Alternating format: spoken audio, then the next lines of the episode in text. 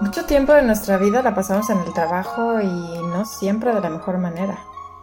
Pero piensa que todos los días tienes la oportunidad de reinventarte y cada día es más poderoso que el anterior si aprendes de los errores y potencias tus virtudes.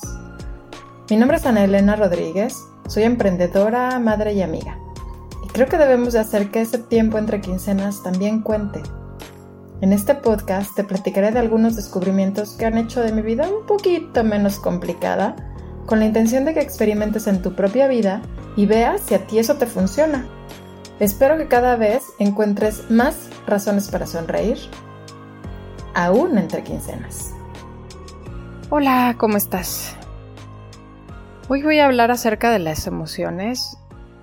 Yo creo que culturalmente, pues en la cultura latina en general, se ha dado muy mala reputación a las emociones y creo que es algo con lo que tenemos que romper. O sea, es un paradigma que nos está haciendo más daño que bien.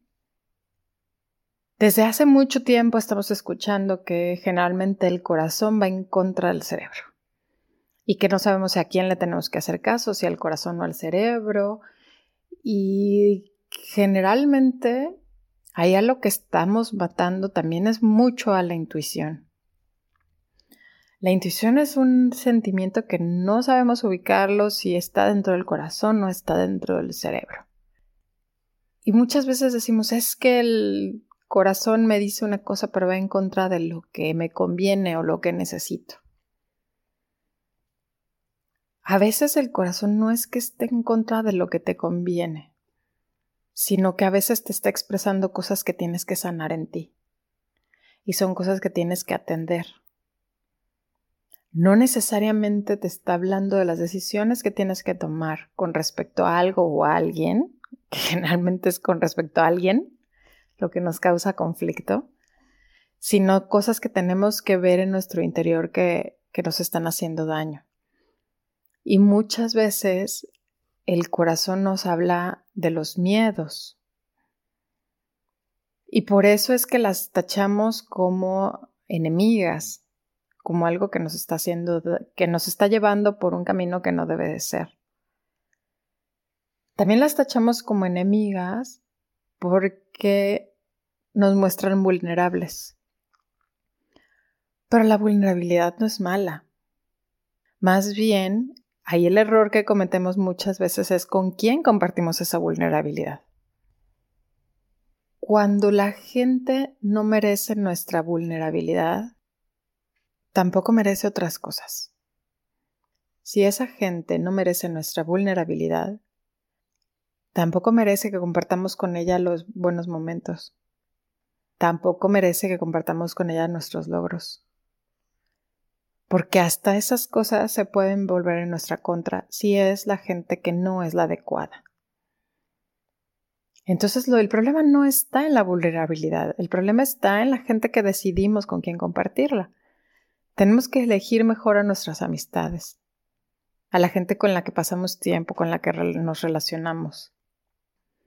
Busca gente que se alegre de tus logros y que quiera vivir contigo esas cosas que te, que te vuelven vulnerable, que quiera compartirlas contigo, que sea empática contigo. Ahora quiero platicar contigo un poquito acerca de cómo tomamos nuestras decisiones. Ya un montón de gente se ha puesto a hacer análisis, estudiar y buscar cómo es que se toman las decisiones. Mucha gente lo ha hecho con fines mercadotécnicos, pero la verdad es que es muy interesante la conclusión a la que se ha llegado hasta ahorita. Y resulta que nosotros tomamos nuestras decisiones movidos por una emoción, ya sea de miedo, de esperar algo, de querer algo, de satisfacer algo. Y después el cerebro busca justificar esa decisión. Entonces, primero, por ejemplo, si nos queremos comprar un coche, Primero buscamos aquel donde nos vemos reflejados, donde creemos que nos vamos a sentir mejor o que nos va a dar más seguridad o que va a cubrir mis necesidades familiares, donde yo veo que mis hijos van a estar seguros y entonces me va a dar esa tranquilidad que necesito. Y entonces el cerebro empieza a buscar y se va a las características del coche. Nosotros no buscamos todas las características de todos los coches. Primero nos visualizamos en alguno que sí cubra nuestra emoción, ya sea de aceptación, de sentirnos más guapos o de convivencia familiar o lo que sea. Y después el cerebro va y busca en esos coches que nosotros ya seleccionamos y ve las características y entonces empieza a justificar la decisión que nosotros previamente ya tomamos. Obviamente, si el cerebro ve que no cumple con aquellas cosas mínimas que necesitamos, bueno, entonces lo empieza a descartar. Pero primero, lo primero que nos hace tomar una decisión es una emoción. Y así somos en, muchas cosas y no es que prácticamente en todo. Primero vamos a elegir con quién nos sentimos bien quién nos hace sentir bien, quién nos lleva al sentimiento que nosotros estamos buscando. Y ya después vemos, ah, pues sí, sí es una persona estable, ah, sí es una persona que me va a ayudar, etcétera, ¿no? Ahora, ¿dónde está el problema con las emociones? Claro que hay problemas, pero también son muy fáciles de resolver. El primero es que no solemos reconocer nuestras emociones. A la mayoría de nosotros se nos enseñó que nuestras emociones es estar bien o es estar mal. Y somos seres súper complejos y la cantidad de emociones con las que lidiamos todos los días son muchísimas. No podemos simplemente encasillarlos en un bien o en un mal. Tenemos que aprender a reconocer y nombrar cada una de nuestras emociones. ¿Y esto en qué nos va a ayudar? Pues en que es mucho más fácil lidiar con ellas. Si nosotros aprendemos a darles nombre, vamos a lidiar mucho más fácilmente con ellas. Ya se han hecho infografías y gráficas en donde tú puedes identificar de las emociones de bien y mal, pues cómo las vas a ir filtrando, ¿no? Entonces, a lo mejor ya identificaste que está en mal, ok, vamos avanzando. ¿Y qué es? Bueno, pues a lo mejor dentro de las mal esta se llama enojo pero todavía se puede reconocer un poco más específicamente. ¿Por qué estoy enojado? Ese, ese enojo puede ser por frustración, puede ser por hambre, puede ser por decepción. Entonces, ya no es simplemente me siento mal, ya puedes decir me siento decepcionado. Y entonces es muchísimo más fácil identificarla corregirla, atenderla, ver qué lo generó y ver cómo evitarlo. Otro de los problemas que tenemos con las emociones es muchas veces no las aceptamos. No, nos reprimimos. ¿Y sabes qué sucede cuando tú reprimes tus, tus emociones? Se vuelven una bomba de tiempo.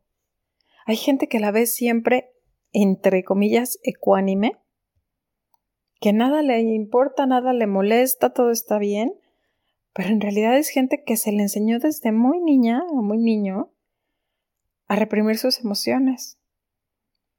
Y el día que se le llene el saco de piedritas, como decimos en México, ese día va a explotar. Y va a explotar de una manera que no va a ser fácil de controlar y que le va a generar muchísimos problemas tenemos que aprender a aceptar que tenemos unas emociones, nos gusten o no, aceptarlas y reconocerlas. Y ya que las aceptamos y las reconocemos, entonces aprender a controlarlas y canalizarlas. Controlar y reprimir no es lo mismo. De hecho, el control viene después del reconocimiento.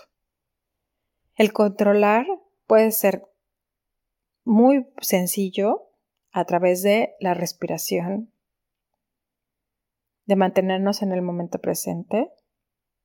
Si nosotros practicamos la meditación va a ser muchísimo más fácil controlar las emociones porque nosotros tenemos que entrenar a nuestro cerebro en el momento en que no lo requiere. en el momento en que está tranquilo, que está en paz, para que en el momento en que se venga una crisis, él ya esté entrenado y ya sepa qué hacer. No a aprender primeros auxilios justo cuando se está ahogando una persona. Debiste haberlo aprendido antes para que en el momento en que suceda la crisis tú ya sepas cómo hacerlo. Lo mismo sucede con el cerebro. Nosotros en un momento de tranquilidad y de paz, si practicamos la meditación, vamos a entrenar a nuestro cerebro a controlar las emociones y a canalizarlas. Entonces, nosotros podemos identificar, controlar y canalizar las emociones de una manera muy saludable, que no nos haga daño a nosotros, que no le haga daño a terceros y que nos permita conocernos un poco más. Otra cosa que también en muchos lugares de Latinoamérica, desafortunadamente a nivel social, se ha predicado, es el estigmatizar el llanto. Y la verdad es que el llanto es uno de las grandes maravillas que tiene el cuerpo humano. El llanto puto número uno es un liberador de toxinas. Por medio de las lágrimas nosotros liberamos las toxinas que está conteniendo nuestro cuerpo. Punto número dos, genera empatía y conexión emocional con los demás. Vuelvo a lo mismo. Claro que tienes que saber con quién llorar. También tienes que saber elegir tus amistades. No todo el mundo está preparado para ver llorar. Hay mucha gente que se siente muy torpe pero hay mucha gente que en ese momento va a saber brindarte el soporte que estás necesitando en ese momento. Entonces permítete llorar, permítete mostrarte vulnerable. Ahora, aparte de eso, hay una cantidad de maravillas que tiene el llanto y que a mí se me hacen impresionantes. Una de ellas, a nivel físico, incrementa el metabolismo cerebral. Te cuento que regularmente el cerebro recibe un litro de sangre por minuto. Esto corresponde al 20% de toda la sangre de tu cuerpo. Bueno, cuando tú estás llorando, este flujo de sangre incrementa un 25%. Y lo mismo hace con la frecuencia respiratoria para oxigenar al cerebro. Entonces, con todo este incremento de sangre y de oxígeno, lo que hace es cansar al cerebro. Y tú dirías, bueno, ¿y de qué sirve que me está cansando el cerebro cuando yo estoy llorando? Pues muy fácil. Hace que se tranquilice. Hace que tu cantidad de pensamientos negativos que estás teniendo en ese momento disminuya drásticamente.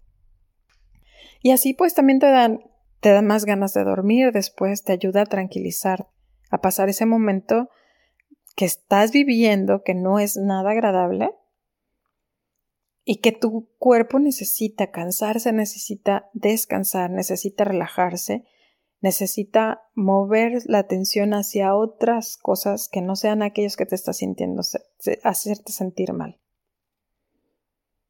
También al terminar de llorar se liberan endorfinas que te ayudan a que te dé esperanza y fe en que las cosas pueden ser diferentes.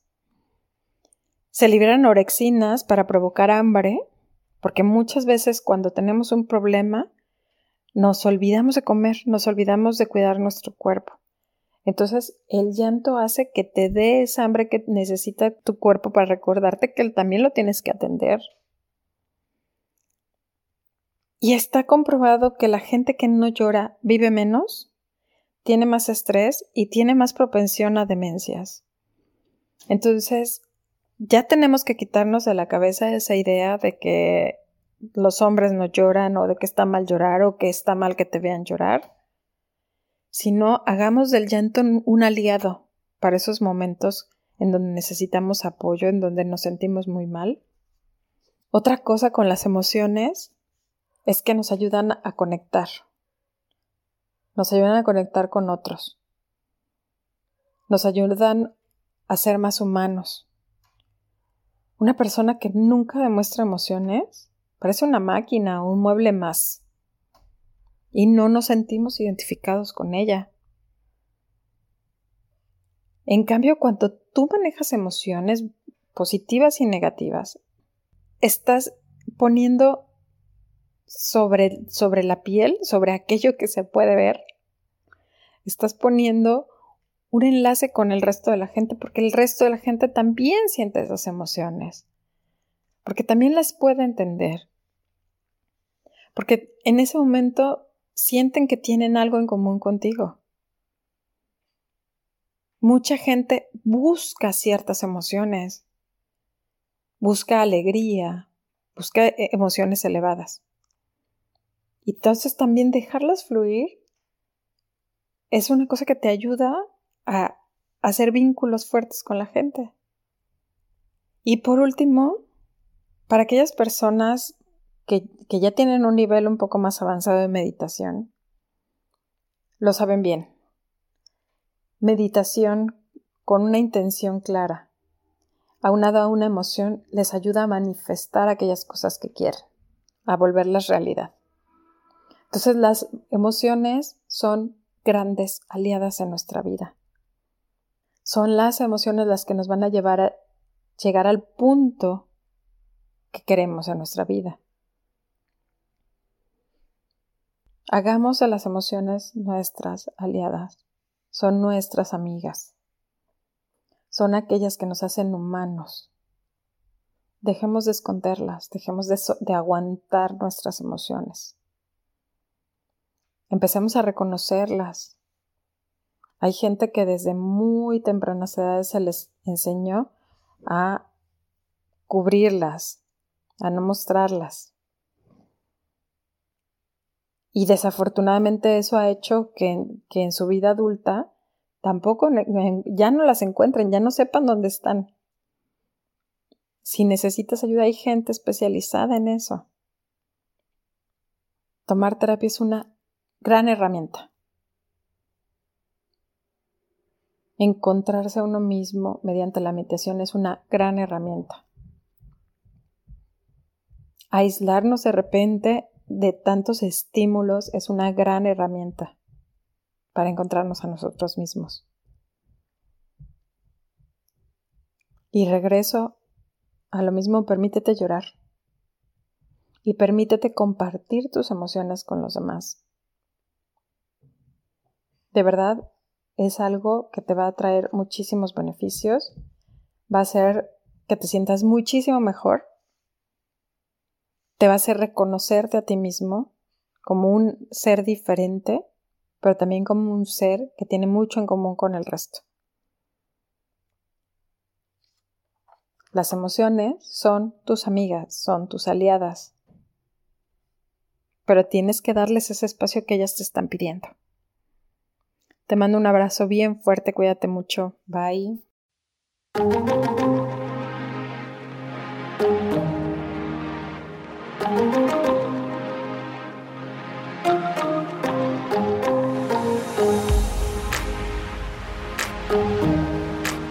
Crees que a alguien más le puede servir, comparte. Es más, comparte con tus compañeros de trabajo para generar una inercia positiva y un mejor ambiente laboral. Si quieres que tratemos un tema en particular, contarme tu historia o simplemente entrar en contacto, escríbeme a entrequincenas.gmail.com. Repito, entrequincenas.gmail.com. Si te gustó, suscríbete para que sepas cuándo llegan los siguientes episodios y regálame 5 estrellas para llegar a más gente. Busquemos el bienestar de todos, porque el bienestar de los demás deriva en bienestar para ti y en bienestar para mí.